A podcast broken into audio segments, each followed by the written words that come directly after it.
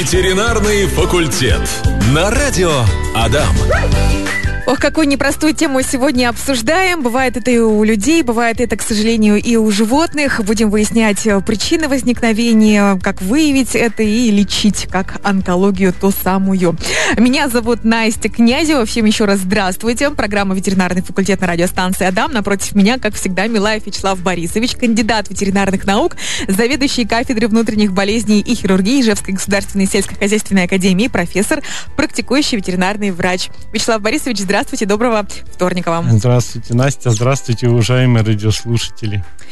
Тема такая серьезная, непростая, онкология. Непростая, да. да, онкология, она бывает и на, у наших кошечек, к сожалению, у наших собачек, э, у всех животных. Как выявить, или давайте вообще начнем с причин, почему она возникает? Ой, по причинам Вопрос-то сложный, конечно, очень неоднозначный. Существует угу. на самом деле очень э, много теорий э, развития опухолей, их куча теорий. Нам когда-то студентам э, рассказывали порядка там, 10 теорий, давали некоторые, они несостоятельны, некоторые, наоборот, подтверждаются. То есть, если бы человечество четко поняло причину развития онкологических заболеваний, то есть появление опухолей, угу. прям очень хорошо поняло, наверное, мы научились их эффективно лечить. К сожалению, это не так. Ну, вот вкратце, что сказать о причинах. Есть, конечно, причины, которые мы довольно хорошо знаем и довольно хорошо в них разбираемся. Вот мы ветеринарные врачи, допустим, опухоли молочных желез, у кошек, у собак. Почему это, они возникают? Ну, это гормонозависимые опухоли. Там так или иначе, в общем-то, задействованы яичники, нереализованные э, женские гормоны, То скажем. не кастрированные кошки? Не кастрированные кошки, да, или, или, или суки. И нереализованные гормоны в плане вязки. То есть, если постоянно вязать, это было бы меньше. Но все равно опыта, может быть, было, но потому что постоянно вязать как бы нельзя. И на фоне этого, на фоне переизбытка гормонов, их неутилизации возникают вот опухоли в молочной э, железе. А, есть в яичниках, оп... наверное, тоже возникают, да? В яичниках крайне редко угу. у наших, к, к счастью. Все-таки у, у наших пациентов крайне редко, ну, тоже бывают, да. В матке могут быть, ну, крайне редко. Но опять, наверное, все знают, что опухоли бывают и злокачественные, и доброкачественные опухоли молочной железы, они 95% всегда злокачественные, это высоко злокачественные 95%. опухоли. Да. Лишь 5% вот это там какой-нибудь фиброзные процессы, доброкачественные неоплазии, это мало, в основном всегда злокачественные. Есть опухоли, э, связанные с, вирусными инфекциями, мы тоже это хорошо знаем, папилломы, допустим, да. Это бородавки, да? Ну, бородавки. В простонаречии, да, да, в простонародье. Да. Существует там как бы несколько видов, ну, 11, кто-то 15 видов папиллома, папилломы животных и человека. Вот они возникают, ну, понятная причина вирусная есть непонятные. ну, какие еще могут быть причины? Это может быть какие-то травмы, ушибы, когда-то давно случающиеся, а потом... Воспаление не прошло, все это перетекает в опухоль, да? да? да Такое бывает? да. То есть, ну, может быть, конечно, и так, ну, и некоторые мы знаем причины, некоторые нет. Угу. Я откровенно людям говорю, я не знаю причину развития опухоли угу. вашего животного. К сожалению, это случилось. Что еще очень важно, что и у людей, и у наших кошечек и собачек зачастую и процент-то даже э, одинаковый ну, в плане развития опухоли. Допустим, взять 100% всю онкологию, примерно 21% это у кошек это онкология молочных желез, остальное все у ну, какие-то другие. у женщин примерно так, такая же картина, где-то 20, 21%. То есть, вот, как-то так.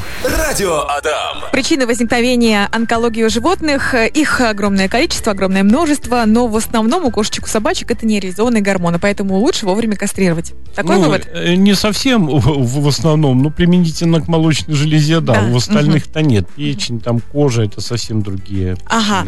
А, вот с печенью, с кожей, почему возникает питание неправильное? Я думаю, в большинстве даже и генетика. Тут, mm-hmm. знаете, опухоли их больше 200 видов. Mm-hmm. Вот про каждую конкретную опухоль э, можно что-то говорить. Ну, кожа считается иногда и какие-то канцерогены, то есть э, внешние факторы влияющие. Ну, очень много генетика. Допустим, если есть собачка какая-нибудь там, ну, резеншнауцер, скажем, у них почти у всех будут кожные опухоли. Они не обязательно злокачественные, они могут и доброкачественные. Mm-hmm ну, могут быть и карциномы какие-нибудь. А если, допустим, боксер, ну, то же самое, у них очень много кожных бывает. А вот, допустим, у каких-нибудь азиатов, скажем, кожных и не будут, будут какие-то другие опухоли. То есть, видите, генетика влияет очень сильно. Как, ну, у, возраст. как у животных выявить онкологию? Да, вопрос-то, конечно, интересный. Но зачастую это все видно, и э, появляется какая-то опухоль где-то, которая близко с кожей, близко, близко с поверхностными тканями, она увеличивается, это видно. А бывает, в общем-то, ну, надо ранняя диагностика, то есть диспансеризация, по сути, прийти, сделать УЗИ, сделать анализы. И как у людей, в принципе, сейчас ведь много очень просят раннюю диспансеризацию, раннее выявление опухолей, да, целые программы медицинские, так и у нас, то есть пройти диспансеризацию, рентген, УЗИ, в зависимости от того, какое животное и, и что. И э, кровь, и можно на ранней стадии выявить, удалить эффективно, и, в общем-то, все будет хорошо. Или уже клиника возникает, животное не ест, вялое, худеет иногда, э, появляется астения, ну, как бы слабость, да, угу. появляется рвота, может быть, кровь в моче, в кале, то есть ну, многие факторы, которые не, не должны быть в норме. Тогда угу. на это надо обращать внимание. А если животное активно ведет себя как всегда, хорошо питается, хорошо пьет, э, играет и так далее, может ли как-то проявляться? Конечно. Все равно может, да? Первая, вторая стадия, видите, в чем проблема? Она ведь проходит незаметно, незаметно да, хоть у человека, хоть у животного. А когда третья, четвертая стадия, это уже поздно. зачастую уже и поздно. В этом и проблема-то онкологии. Конечно, онкология это рост собственных клеток. Я хочу сразу сказать радиослушателям, она не опасна никогда для человека, для других животных, находясь рядом с больным животным, ну, никакой опасности нет. Это всегда собственные ткани. И развиваются они, как правило, с возрастом. То есть большинство онкологии это возрастные. Но вот папилломатоз, он, наоборот, может быть детским на самом деле или совсем ранним возрасте. А так большинство это все ну, проблемы возрастные. Поэтому почему, допустим, онкологии больше стало и у животных в том числе? Они больше жить стали, как и люди. Если раньше старость была в 35 лет у человека, да, помните, старушка там какая-нибудь Пушкин описывала, ей там еще 40 лет нет. Теперь мы старушка считаем 70 лет. Конечно, онкология, она увеличивается, потому что возраст с возрастом все равно мутации клеток происходят. Это, по сути, где-то даже нормальный процесс. Не хотелось бы его, но mm-hmm. вот никуда не денешься. Вы сказали, что 95% это злокачественные опухоли, и только 5% доброкачественные. Нет, если по всей онкологии брать, я сказал по молочной железе. А, ну, как молочной. пример привел uh-huh, молочной uh-huh, железы, потому что она наиболее частая. Uh-huh. А, ну, Э, злокачественные, доброкачественные, ну, наверное, все-таки 50 на 50, угу. если в общем брать всю онкологию. Ну, с доброкачественной понятно, то есть ее удаляешь, потом наблюдаешь, э, вроде бы все как все положительно. Хорошо, да. А что со злокачественной? Это все сто процентов уже летальный исход или нет? Нет, нет. Есть и злокачественные мы хорошо лечим, астоцитомы, допустим, они вообще лечатся консервативно. Зачастую у меня бывают случаи, приходят с опухолью животным, огромная, она с величиной с голову человека, вот у азиата был, было. Как же так допустили? Был у меня азиат такой. Ну, вот она быстро как-то выросла, не замечали, он лохматый. На уколах мы ему уменьшили там величину с человеческий кулак, допустим. Угу. Ну и все, я думаю, мы его на следующей неделе удалим, и все будет хорошо. То есть, ну, она, по сути, злокачественная, она метастазы может давать, и все это мастоцитома. Вот, а бывает наоборот. То есть злокачественное тоже не приговор. Все очень индивидуально. Радио Адам. Продолжаем мы нашу беседу. Ветеринарный факультет. Сегодня обсуждаем непростую тему онкология домашних животных. Причины выявили э, и так далее. Мне у нас коллега задает вопрос, что у него э, были, к сожалению, были две кошечки. Обе, обе к сожалению, скажем так, пострадали, да, от онкологии. Что можно было Погибли. сделать? Погибли. Ну, что можно было сделать? В раннем возрасте кастрация.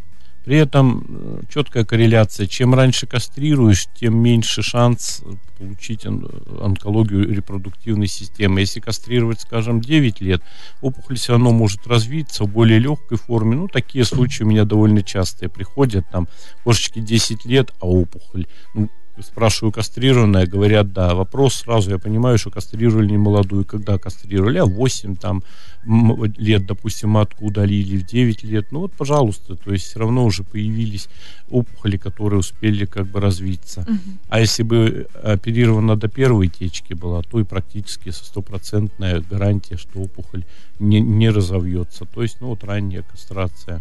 Вообще бывает, у меня вот, я сейчас вспоминаю такие случаи, в 16 лет кошку приносят уже старая-старая, но вот опухоль, и сделать по большому счету, ну, ничего нельзя, кроме как удалить, качество жизни не улучшишь, и животное худеет, опухоль э, разлагается, кровит, гноится.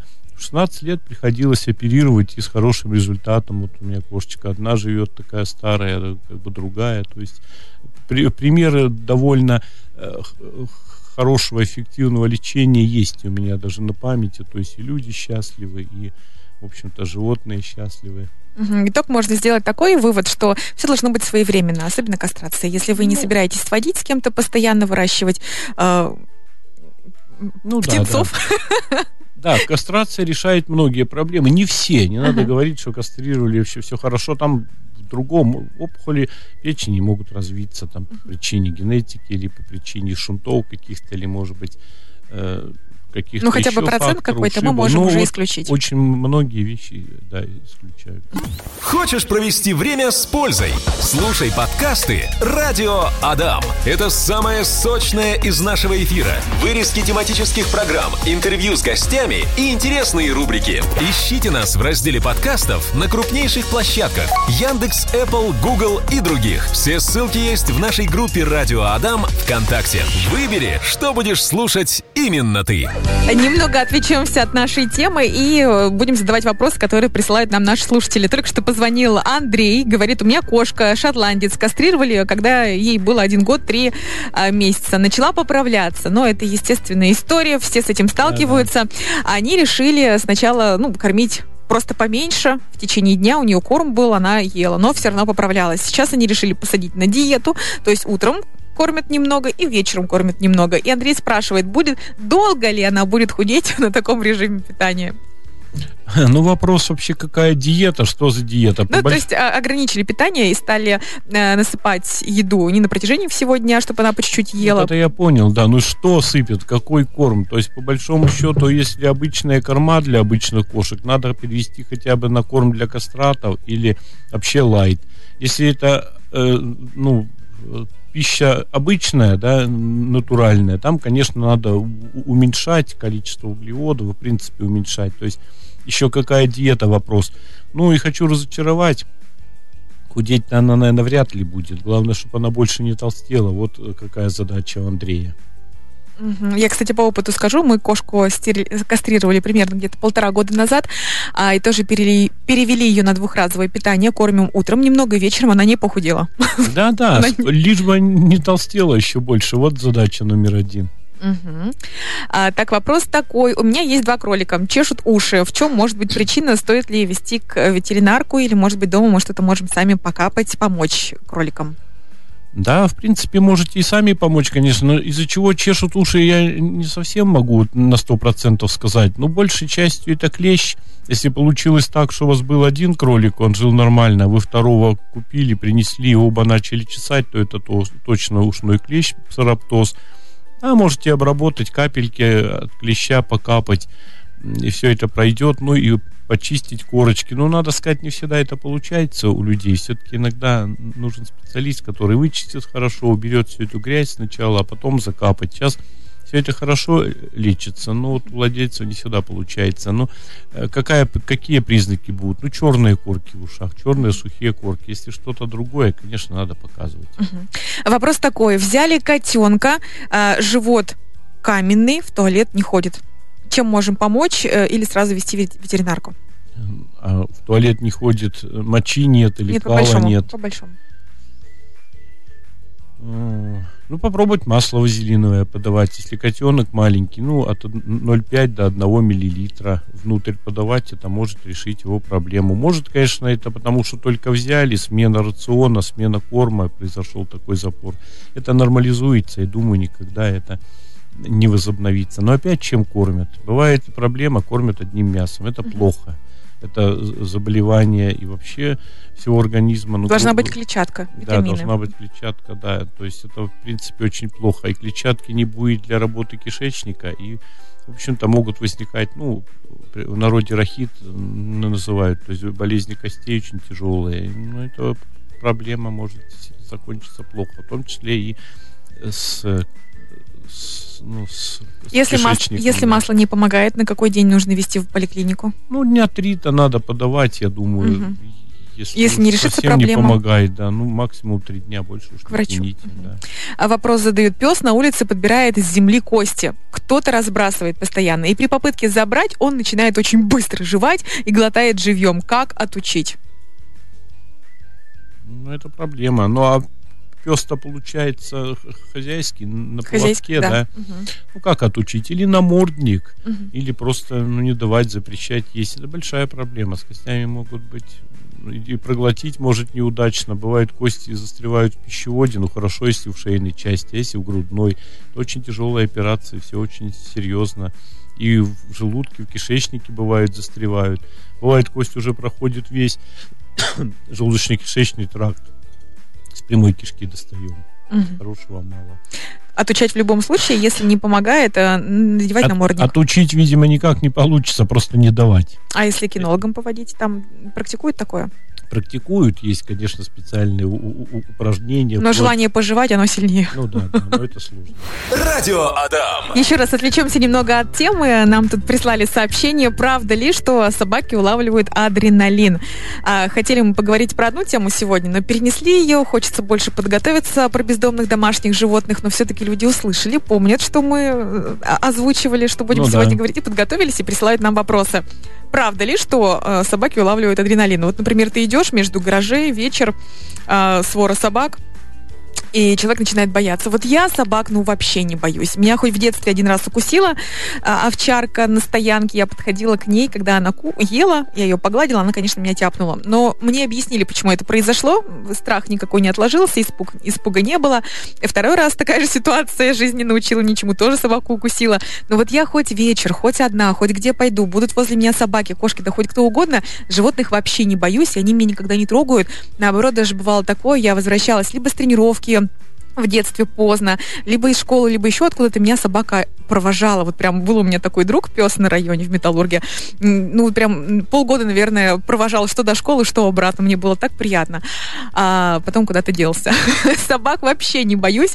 А вот некоторые у них прям начинается паника какая-то. Паника, страх. Да. да, и это собаки чувствуют, мне кажется. Вот мне кажется, человек задал вопрос про адреналин, uh-huh. наверное, uh-huh. боится и прочее. Чувствуют, конечно, они очень чувствуют хорошо э, состояние человека, настрой. Я думаю, они улавливают адреналин. Как они это улавливают, я не знаю. Наука это особо не доказана. Я вот не могу э, рассказать механизм, как это происходит ну, предположения различные есть, конечно, но все равно они улавливают даже взгляд, Наверное, взгляд. движение и прочее. Естественно, они могут уже как-то и проявлять себя по-другому. Меня, например, в детстве тоже собаки кусали, uh-huh. и был, была ситуация, что меня даже и гнала с, свора собак, там uh-huh. я еле убежал от них, uh-huh. там реально была в деревне ситуация у бабушки. Они бы меня догнали, они бы меня, наверное, заели бы. Ну, успел убежать. Но я их не боюсь и понимаю, что это глупо. Будешь uh-huh. бояться собак, с ними и с, с этой фобией будешь жить, и обязательно на это и попадешь. То есть бояться как раз-таки их... Подтверждение не найдется. Нужно, да, да. Бояться не нужно, ни в коем случае не убегать. Ну, ни в коем случае не убегать. Стать, посмотреть, повернуться лицом, может быть, какой-то громкий окрик, этого достаточно. А по большому счету, как вот вы, вы молодец, Настя, uh-huh. иди, да иди себе uh-huh. спокойно. Собака будет по своим делам там идти или бежать, ты по своим делам будешь идти. У меня даже ситуация была, я помню, в Москве, там вообще бездомные собаки, ну, были, во всяком случае, они огромных размеров, крупненные, там было около гостиницы такое. Я вот выхожу из метро, и там стая собак, может быть, 10, и я понимаю, что мне через них надо идти, потому что никак мне даже не обойти. Вот они на газоне лежат, думаю, ну ничего себе, я как-то тоже э, поначалу оторопел, а потом думаю, ну а что я боюсь, вот люди ходят, вот они, я пошел и пошел, то есть собаки своим делом занимаются, я Лежат своей дороге пошел и все. Не надо их бояться, не надо бегать и прочее. Но адреналин, ну, улавливают, скорее всего. Но опять бездомные, ну, ни для чего им на вас нападать, ну, ни для чего, да. Бывают ситуации провокации, там, или стая, или сука отечная. Вот это, ну, может быть, да, ситуация такая сложная. Ну, с этим, кстати, борется и город борется, и волонтеры очень много делают, отлавливаем, кастрируем, э, то есть вот с этими стаями как раз борется. Ну, мы поговорим об этом чуть позже, видимо, да. Разовьем совсем, большую тему да, специальную, да, отведем да, под да. этот вопрос. Не совсем мы этот вопрос еще проработали, но мы вот объясняли здесь. То есть, угу. ну, правительство вообще работает Удмурской республики и власти города, ветеринарная служба республики серьезно работает над законами, чтобы уменьшить, сделать среду комфортную и для людей, и для животных. Радио Адам. Коту 10 лет э, поставили диагноз полипы в ушах. Почему это произошло, как с этим жить, как это лечить? Ну, вообще у котов часто бывает, в общем-то и похоже, ему уже 10 лет, часто бывает в ушах полипы. Но на самом деле тут надо разделять, что за полипы. Полип, по большому счету, это, э, по большому счету, это доброкачественное образование. Оно возникает из сосудистой стенки. Это, как правило, такие синие образования. Они, конечно, доставляют беспокойство, зуд. Животное чешет уши, выделение, то есть зачастую даже не полип часто ставят диагноз, а отит. Не всегда даже находят и доктора эти полипы. И вот все это проблема. А может быть и не полип на самом деле, какая-нибудь опухоль, допустим, терминальных желез, то есть желез, которые вырабатывают секрет. Тут еще надо смотреть, ну, полипы, что, все это надо удалять. Конечно, надо удалять, если он действительно, мы удаляем обычно и на гистологию отправляем. Если полип доброкачественный, как правило, больше не возникает рецидивов. А вот если злокачественная, это бывает реже, процентов 30 случаев вот от всех вот новообразований уха. Э, злокачественные. Тут уже все, конечно, сложно. Тут может быть и саркома, и карциномы, тут разные варианты. Но удалять вариантов других нет. Угу. Сегодня у нас такая тема была непростая, но она касается многих животных онкологии. Может быть, какие-то еще общие рекомендации в тему можете дать? Общие рекомендации. Да, в общем-то, ну, действительно, как бы настороженность какая-то э, э, онкологическая должна быть. Осматривать животное, когда гладить, если какие-то проблемы, или звонить, или приходить, в общем-то, и э, животным обращаться. Ну, по кастрации мы много уже сказали. Да. Это вот, она решает многие да, проблемы. она решает многие проблемы. А так, по сути, как у человеку, как мы, допустим, с вами, вот я бы себе что порекомендовал, да не знаю, ну, диспансеризация, ну, только диспансеризация ранее. У кошек, у собак это как часто? С какой периодичностью? Ну, я бы, допустим, скажем, с 5-6 лет по возрасту угу. начал это, ну, периодичность один год. Раз в год? Да, хотя бы раз в год диспансеризацию делать, хотя бы просто показаться. Я не говорю обязательно про анализы, про какие-то специальные методы исследования, хотя бы показаться, а там уже клинике все это решится. Это недорого на самом деле, не так хлопотно, но от многих проблем может уберечь, если действительно животное это ваш компаньон, любимец, uh член, член семьи, от многих проблем можно. Потому что я знаю очень много, к сожалению, ситуаций, когда люди просто плакали и, в общем-то, ну, много на моей памяти, не хочу сейчас говорить, даже, но очень много таких неприятных, да и мы там сожалели в клинике, и люди ничего сделать не могли. Но еще один вопрос по крипторхам, я, наверное, вот единственное сказал бы, бывает так, что одно яичко опускается вот, uh-huh. у кота или у кобеля, некоторые считают, ну, не опустилось, и ладно, вот это тоже опасная ситуация, но опять-то про кастрацию надо обязательно приходить и крипторха оперировать. Это сложнее, чем обычная кастрация, это часто полостные операции, там подготовка другая, но это надо делать. Вот. Как бы такие общие рекомендации, что вспомнить. Эта тема необъятная, это, знаете, тема нескольких лекций. У меня там на факультете по онкологии мы много студентам даем много Хоть, хоть темы необъятные, обсудили многие вопросы, раскрыли, ответили. Спасибо. Спасибо, как всегда. Мы здесь каждый вторник на 104,5 FM. Эм. Подкаст можете послушать в нашей группе «Радио Дам ВКонтакте». Уже через полчаса он выйдет. На вопросы отвечает всегда Милаев Вячеслав Борисович, кандидат ветеринарных наук, заведующий кафедры внутренних болезней и хирургии Ижевской государственной сельскохозяйственной академии, профессор, практикующий ветеринарный врач. Вячеслав Борисович, вам спасибо за ваши ответы, за эту беседу. Всего доброго, удачи и здоровья всем. Ветеринарный факультет. На радио Адам.